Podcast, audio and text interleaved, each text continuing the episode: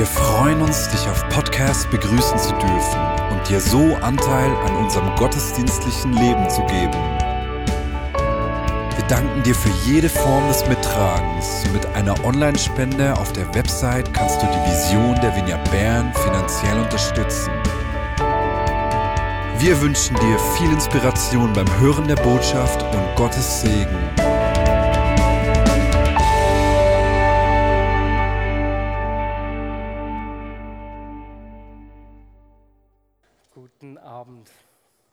Ganz liebe Grüße soll ich euch zuerst sagen von den äh, Vignettes in Deutschland. Wir hatten ein Staff-Meeting äh, mit den Mitarbeitern der Vignette-Bewegung und es war einfach richtig ermutigend zu sehen, wie sich die Vineyard in Deutschland, Österreich und der Schweiz entwickelt. Und ich bringe euch diese Grüße mit. Ja, und heute, wie gesagt, diese Predigt in der Serie All In, äh, aus aktuellem Grund zu einem Thema, das uns diese Woche beschäftigen wird. Wer weiß, welcher Tag diesen Donnerstag auf uns wartet? Der Valentinstag, genau. Und der Valentinstag erinnert uns daran, unsere Liebsten zu feiern, ihnen unsere Liebe auszudrücken und unsere Beziehung zu nähren und zu pflegen.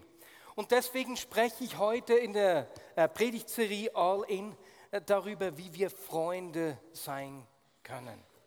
Und ich werde in dieser Predigt heute auch über die Ehe sprechen, aber nicht nur. Und ich sage euch gleich weswegen. Vor drei Jahren hat eine äh, langjährige Studie der Harvard University für Aufsehen gesorgt. Da haben sie in dieser Studie während beinahe 80 Jahre Hunderte von Menschen untersucht und studiert, um herauszufinden, was zu einem glücklichen Leben führt. Und während diesen 80 Jahren haben drei Generationen von Forschern jedes Jahr Interviews geführt. Die Probanden haben sie in ihr Leben reinschauen lassen, haben auch medizinische Tests über sich ergehen lassen, wie Blutbilder machen lassen, Hirnscans und so weiter und so fort. Und weißt du, was das Resultat dieser langjährigen Studie war? Zum Erstaunen von Robert Waldinger, dem Studienleiter der dritten Generation, waren Menschen, die im Alter von 50 zum Ausdruck gebracht haben, ich habe gute Beziehungen. Ich, ich bin dankbar für die Beziehungen in meinem Leben. Die waren mit 80, also 30 Jahre später, erstens gesünder, zweitens glücklicher und drittens war ihre Erinnerungsleistung äh, besser oder ihr Gedächtnis ist länger klar geblieben. Und deswegen lautete das Fazit der Forscher, ein gutes Leben besteht aus guten Beziehungen. Sie machen uns glücklicher und gesünder. Punkt. Ist das nicht unglaublich? Ist doch richtig cool. Das ist erstaunlich. Wenn du dein Umfeld positiv beeinflussen willst, dann gibt es einen einfachen Weg. Sei ein Freund für die Menschen in deinem Umfeld. Und weil Freundschaften so positive und nachhaltige Auswirkungen auf das Leben von Menschen haben, wollen wir heute anschauen, wie wir denn wahre Freunde sein können. Und um das äh, etwas persönlicher zu machen oder praktisch uns vor Augen zu führen, äh, eine Frage an dich. Denke an deine engsten Freunde. Was zeichnet eure Freundschaft aus und was schätzt du an diesen Personen? Und wir nehmen uns eine Minute Zeit, teile doch das der Person links, rechts neben dir mit. Äh, was, was macht diese Beziehungen aus? Was schätzt du an deinen nächsten Freunden? Und ich werde danach fünf, sechs Stichworte aufschreiben.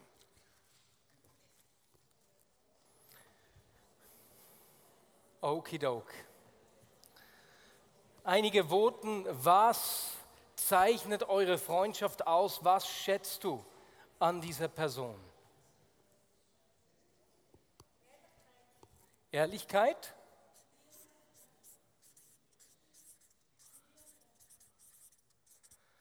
Geliebt zu werden?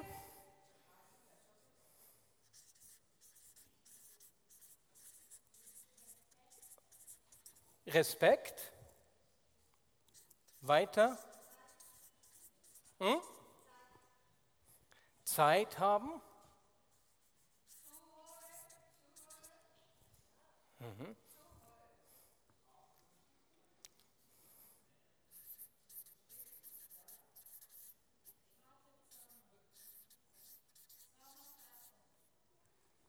Zeit, Lachen, Beten und so weiter. Dinge, die man miteinander macht. Aha. Sich selbst sein. Äh, ich glaube, das reicht für den Moment.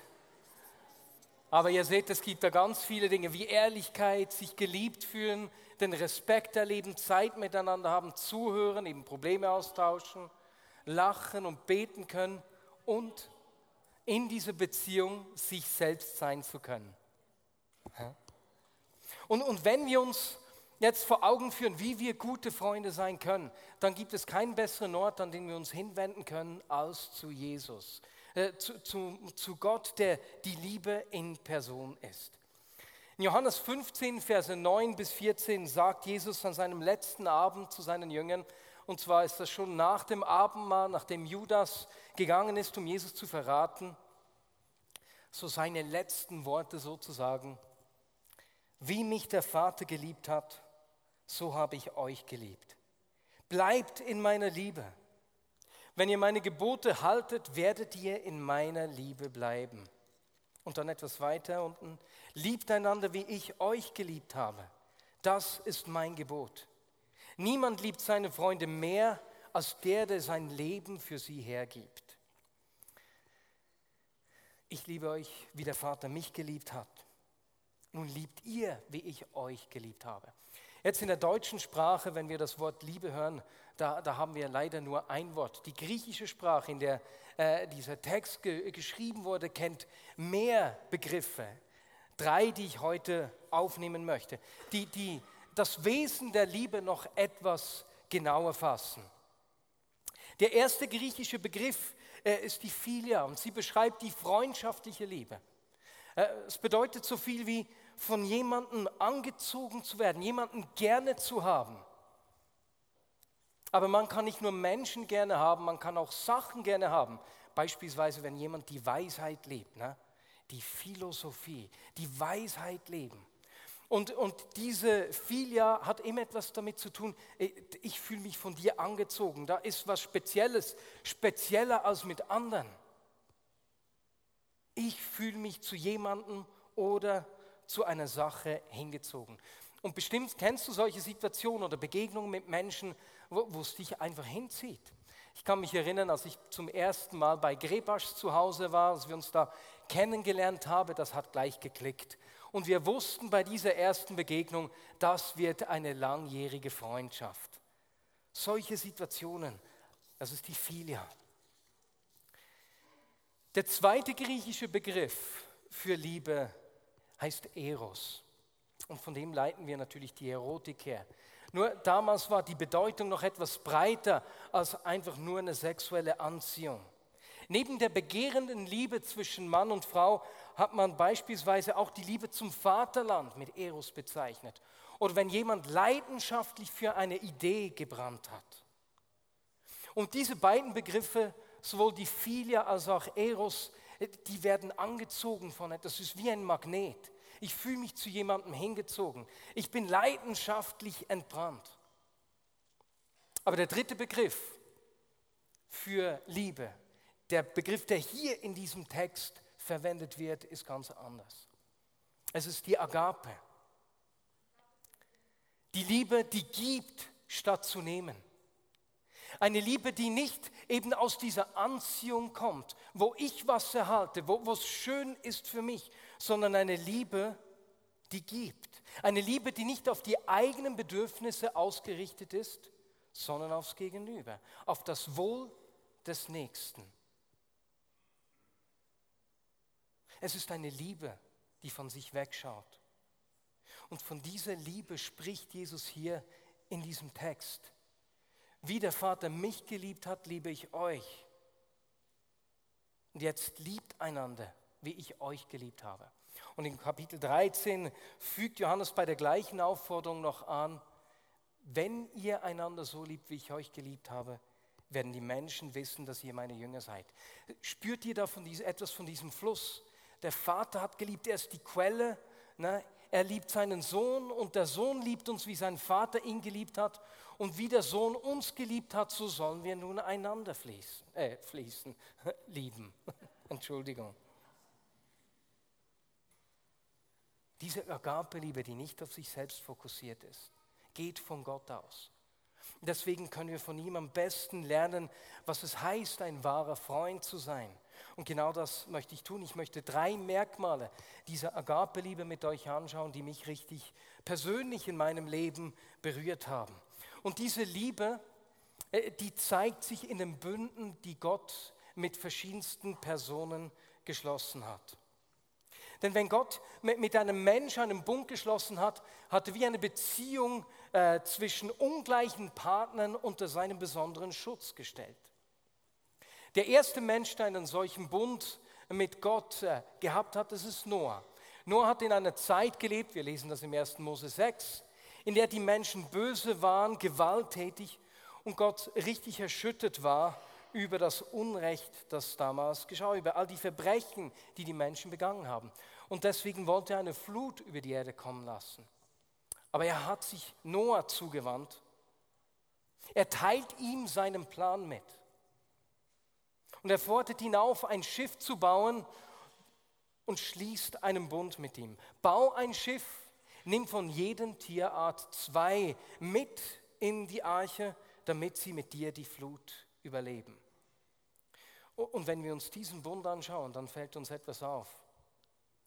Wir sehen deutlich, dass Gottes Liebe nicht auf seinen eigenen Vorteil ausgerichtet ist, sondern in dieser Situation auf das Wohl von Noah.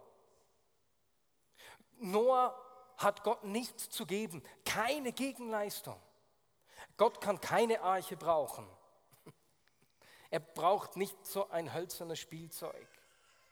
Gott schließt diesen Bund auch nicht, weil er die Zuwendung, äh, die Dankbarkeit oder die Ehrfurcht von Noah will. Nein, dieser Bund ist einzig und allein auf das Wohl von Noah ausgerichtet. Und genau die gleiche Qualität der Liebe sehen wir auch bei Jesus. In Markus 10, 45 hat er gesagt, auch der Menschensohn ist nicht gekommen, um sich dienen zu lassen, sondern um anderen zu dienen und sein Leben als Lösegeld für viele Menschen hinzugeben.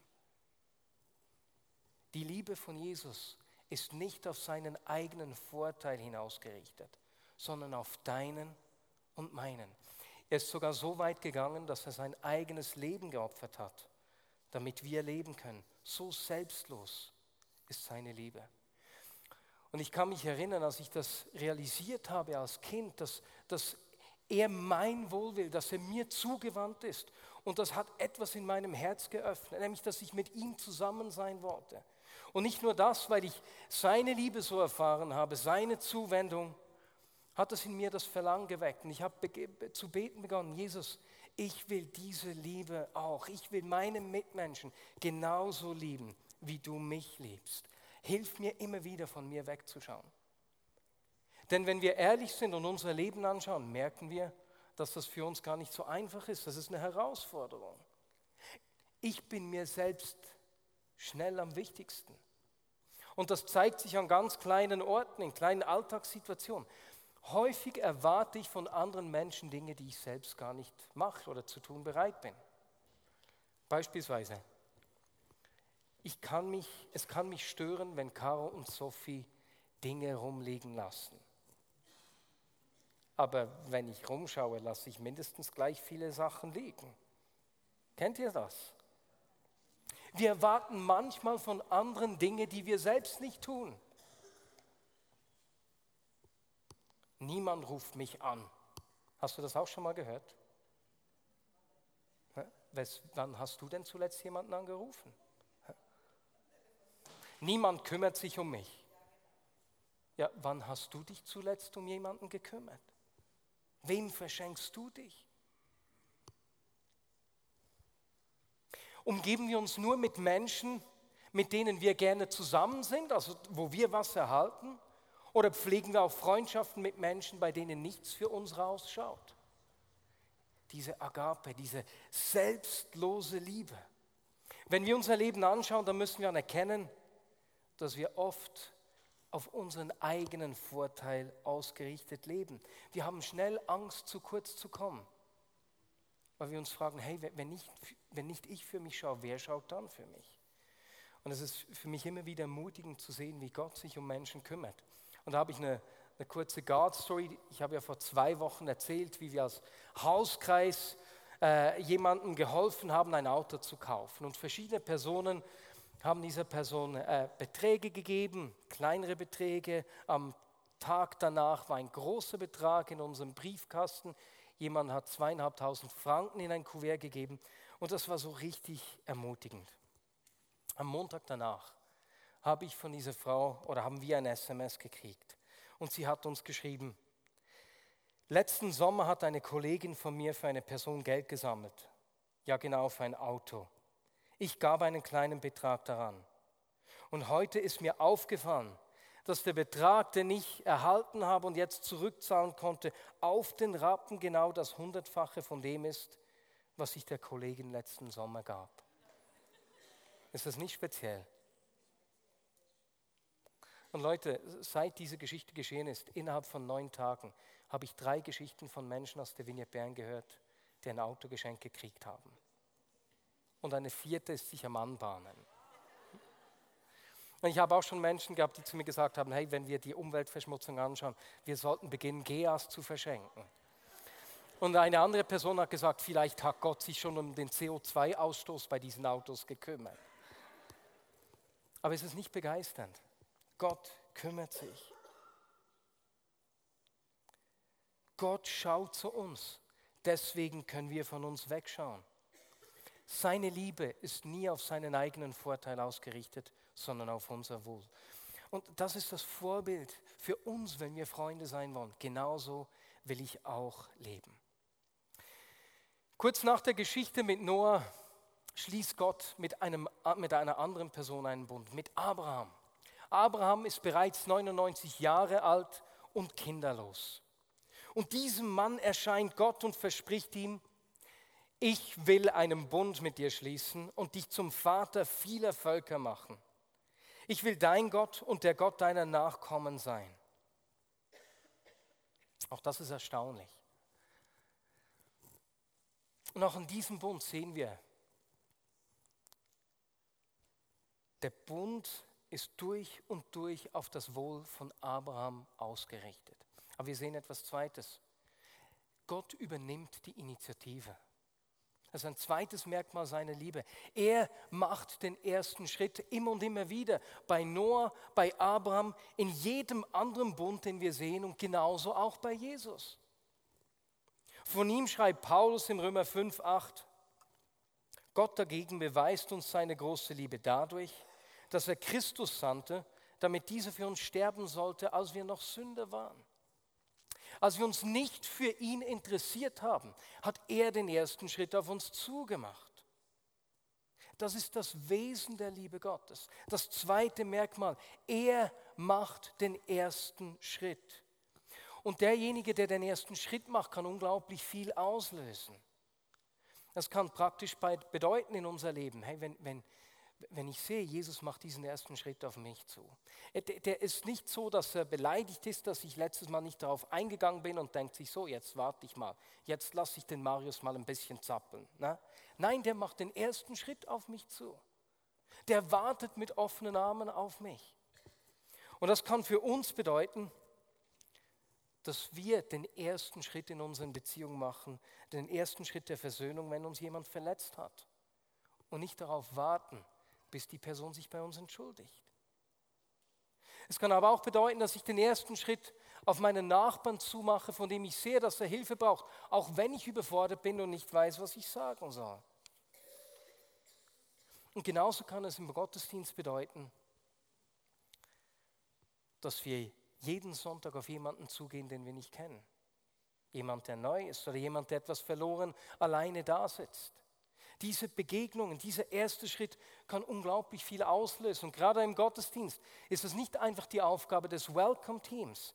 Denn dort, wo ich auf jemanden zugehe, wo ich den ersten Schritt mache, vermittle ich dieser Person erstens, dass sie wichtig ist und zweitens, dass Gott sie sieht. Und das ist ein unglaublich wichtiger Beitrag. Deswegen, meine Lieben, wir haben hier einen sensationellen Ort, wo wir üben können, diese Liebe Gottes zu leben und den ersten Schritt auf Menschen zuzumachen. Und auch hier habe ich eine ermutigende Geschichte. Am 16. März beginnt wieder unser Kurs Lieben, Scheitern, Leben für Menschen, die in Trennung oder Scheidung sind.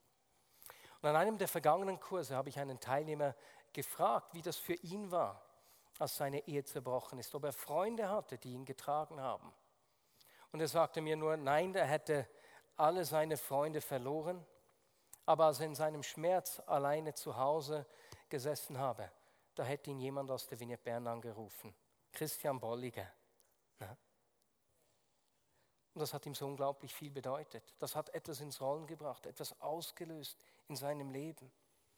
Und weißt du, in so einer Situation den ersten Schritt auf jemanden zu machen, ist überfordernd. Was sagt man?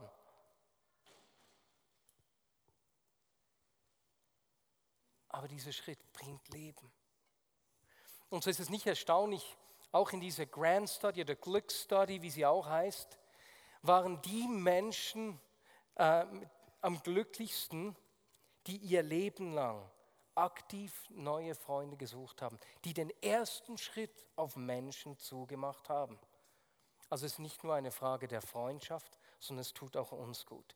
Und es ist ein Merkmal der Liebe Gottes. Er macht immer den ersten Schritt.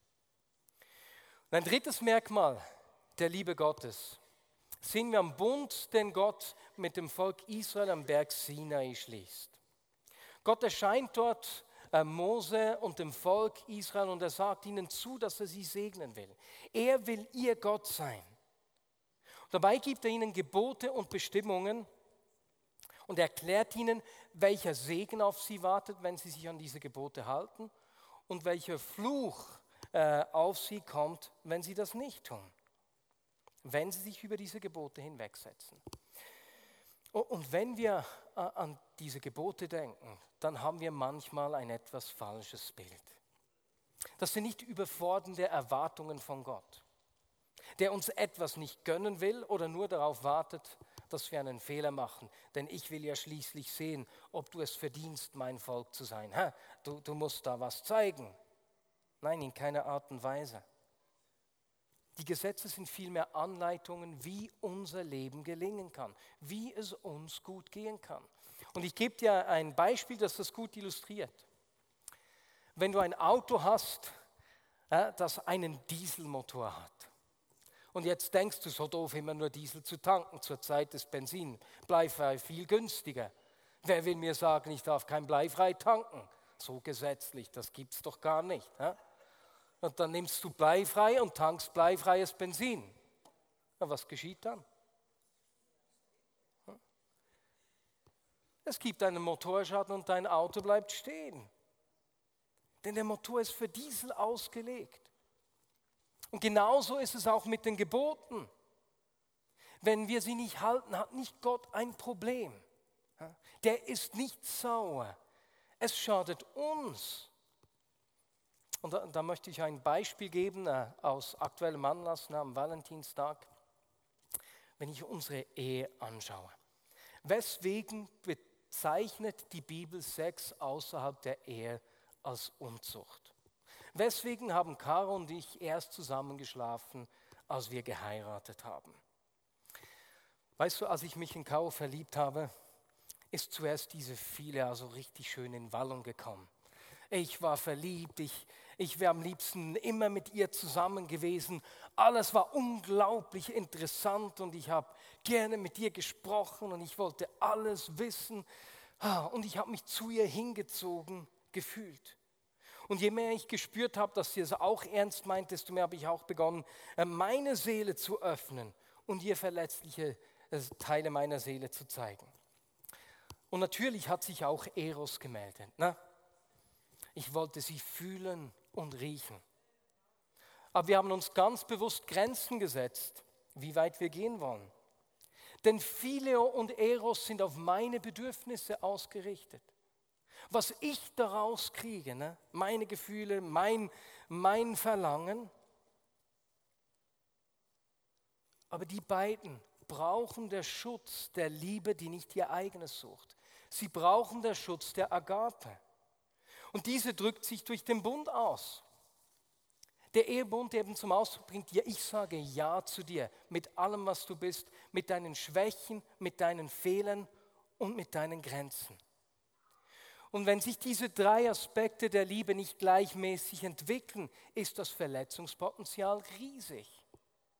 Nehmen wir mal an, äh, die Philea hat richtig viel Raum. Ich, ich beginne mich seelisch an Menschen zu binden. Ich erzähle das Tiefste meiner Seele. Ich bin nach, aber die Person sagt, eigentlich warte ich noch, ob da was Besseres kommt. kommt Du bist schon okay, aber ich lasse mir dann eine Hintertür offen. Weißt du, wie verletzend das ist? Es gibt kaum was Verletzenderes, als wenn jemand ein Ja, aber für dich hat. Ja, ich liebe dich, aber du bist mir zu chaotisch. Ja, ich liebe dich, aber vielleicht kommt jemand, der noch schöner ist als du. Und weißt du, was das auslöst? Du bist nie gut genug. Du reichst nie. Und das Gleiche ist der Fall, wenn du mit jemandem schläfst, bevor du ganz Ja zu der Person gesagt hast. Da geschieht eine Bindung, die du gar nicht bereit bist zu machen. Versprich mit dem Körper nicht deine Nähe, die deine Seele nicht halten will. Und weißt du auch da, wenn, wenn, wenn du außerhalb der Ehe mit jemandem schläfst, da wird nicht Gott sauer, nicht Gott hat ein Problem. Du setzt dich den Verletzungen aus und, der, der, und die andere Person genauso. Es ist das falsche Benzin. Seine Gebote sind auf unser Wohl ausgerichtet. Und so gibt also Gott seinem Volk, dem Volk Israel am Berg Sinai, die Gebote und erklärt ihnen, was geschieht, wenn sie sie beachten und was die Konsequenz ist, wenn sie sie nicht halten. Und dann sagt er, und hier kommt der dritte Aspekt, äh, das dritte Merkmal der Liebe Gottes. Auch wenn sie die Gebote nicht achten, will ich meinen Bund mit ihnen nicht brechen. Denn ich bin der Herr, ihr Gott. Ich werde mich an meinen Bund mit ihren Vorfahren erinnern. Das dritte Merkmal der Liebe Gottes ist, dass er keine Angst vor meinen Fehlern und meinem Versagen hat. Er hat keine Angst vor deinen Fehlern, deinem Versagen. Er zieht sich nicht zurück, wenn wir versagen. Wenn wir untreu sind, bleibt er treu, denn er kann sich selbst nicht verleugnen. Sein Ja zu uns ist nicht von unserem Verhalten abhängig. Und ich sage euch, als, als ich das realisiert habe mit 20, als der Groschen da gefallen ist, weißt du, was das in meinem Leben ausgelöst hat? Eine unglaubliche Freiheit. Die Freiheit, mich selbst sein zu können. Ich kann ehrlich sein. Ich muss mich nicht verstecken. Ich kann mich selbst sein weil ich weiß, er liebt mich mit all meinen Fehlern. Ich muss nicht so tun, als ob. Ich muss nicht das sagen, was ich denke, dass er hören will, sondern das, was ich sagen will. Und weißt du, es ist einfach ein Freund zu sein, wenn alles rund läuft, wenn alles harmonisch ist. Aber wie sieht es aus, wenn jemand dich verletzt? Wie sieht es aus, wenn es schwierig wird?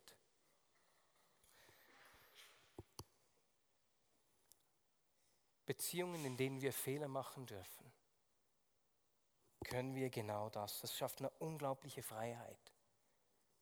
Und unsere Beziehung dort, wo wir Menschen nahe sind, wo wir nicht gleich davonrennen, wenn sowas geschieht, sind der Ort, wo wir in unserer Liebesfähigkeit wachsen können. In unserer Ehe, das ist der Übungsort, wo wir lernen, Menschen mit Schwächen und Versagen zu lieben. Sie sind unser Trainingsfeld.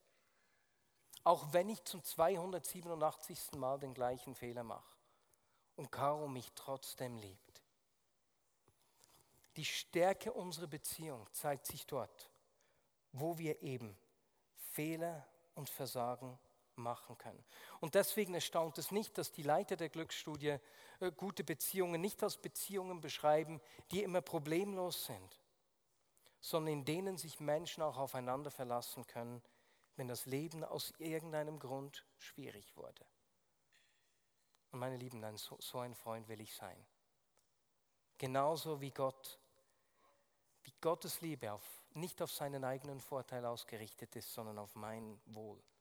So wie er immer den ersten Schritt auf mich zumacht und wie er keine Angst vor meinen Fehlern und meinem Versagen hat, genauso will ich äh, mit den Menschen um mich herum umgehen.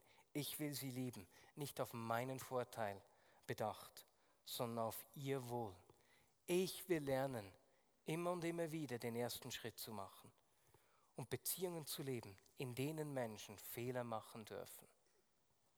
Amen. Lasst uns einfach beten.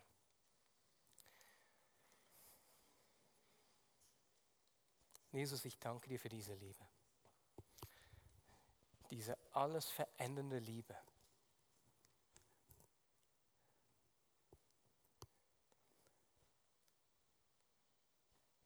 Jesus, eine Liebe, die nicht ihr eigenes sucht, die den ersten Schritt macht und keine Angst vor Fehlern und Versagen hat, ist unglaublich. Jesus, ich danke dir, dass, dass du uns mit dieser Liebe liebst,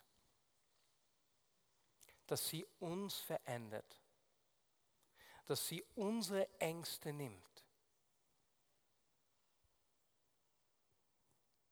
Und deswegen, Heiliger Geist, bitte ich dich einfach, diese Liebe in unsere Herzen auszugießen. Heiliger Geist, mehr von deiner Liebe, mehr von der Liebe des Vaters. Und ich bitte dich, dass du heute in diesem Gottesdienst kommst und genau diese Freiheit schenkst, von der ich gesprochen habe, dort, wo Menschen an irgendwelchen Orten gefangen sind. Mehr von deiner Liebe.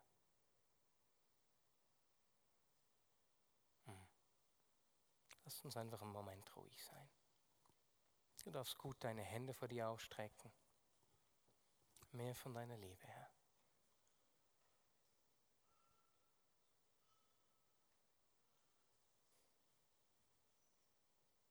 Mehr von deiner Liebe.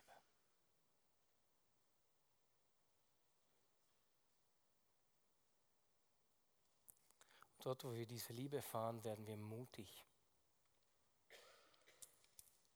Und ich empfinde, dass Gott einzelnen Menschen Mut schenken will. Sie so mit Liebe füllen will, dass sie mutig werden in, in ganz konkreten Lebenssituationen. Du weißt, von welcher Situation ich spreche. Mehr von deiner Liebe, Herr.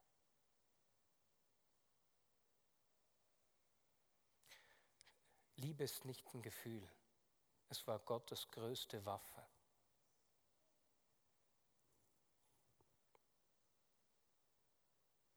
Und Jesus, ich bitte dich für diese Liebe, mehr von deiner Liebe.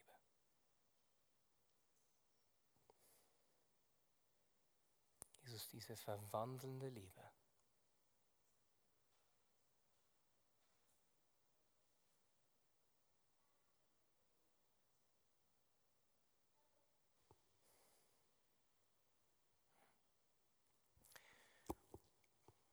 Es gibt doch, wenn, wenn man Kopfhörer in den Rucksack legt, dann verdrehen sich die Kabel und es gibt, wie sagt man Deutsch, es knusch. wenn, wenn, wenn, du merkst, hey, in meinem Leben haben sich Dinge wie so verdreht und es ist wie, wie die Kabel sind so durcheinander gekommen, ich kann es kaum ent, ent, ent, ja, wie, jetzt kann ich nicht mehr Deutsch sprechen, entwirren, genau. hey, wenn, wenn das dein Leben beschreibt, dann empfinde ich, dass Gott dir begegnen will und seine Liebe wie das Knosch entwirren will. Dann steh doch bitte schnell auf. Hm? Wenn du sagen würdest, ja, ich sehe in meinem Leben, ich habe so Bereiche, wo wie das Ganze wie durcheinander geraten ist.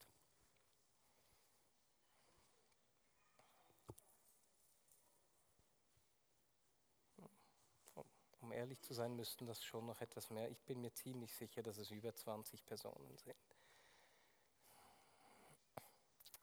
Heiliger Geist, mehr von deiner Liebe. Jesus, deine Liebe, die entwirrt. Deine Liebe, die Knoten löst.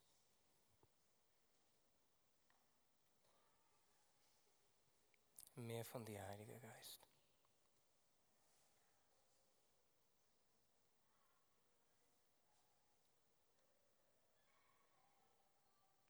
Heiliger Geist, mehr von dir. Gieße deine Liebe aus und bring du Entwirrung in diese Lebensbereiche. Bring du Hoffnung zurück.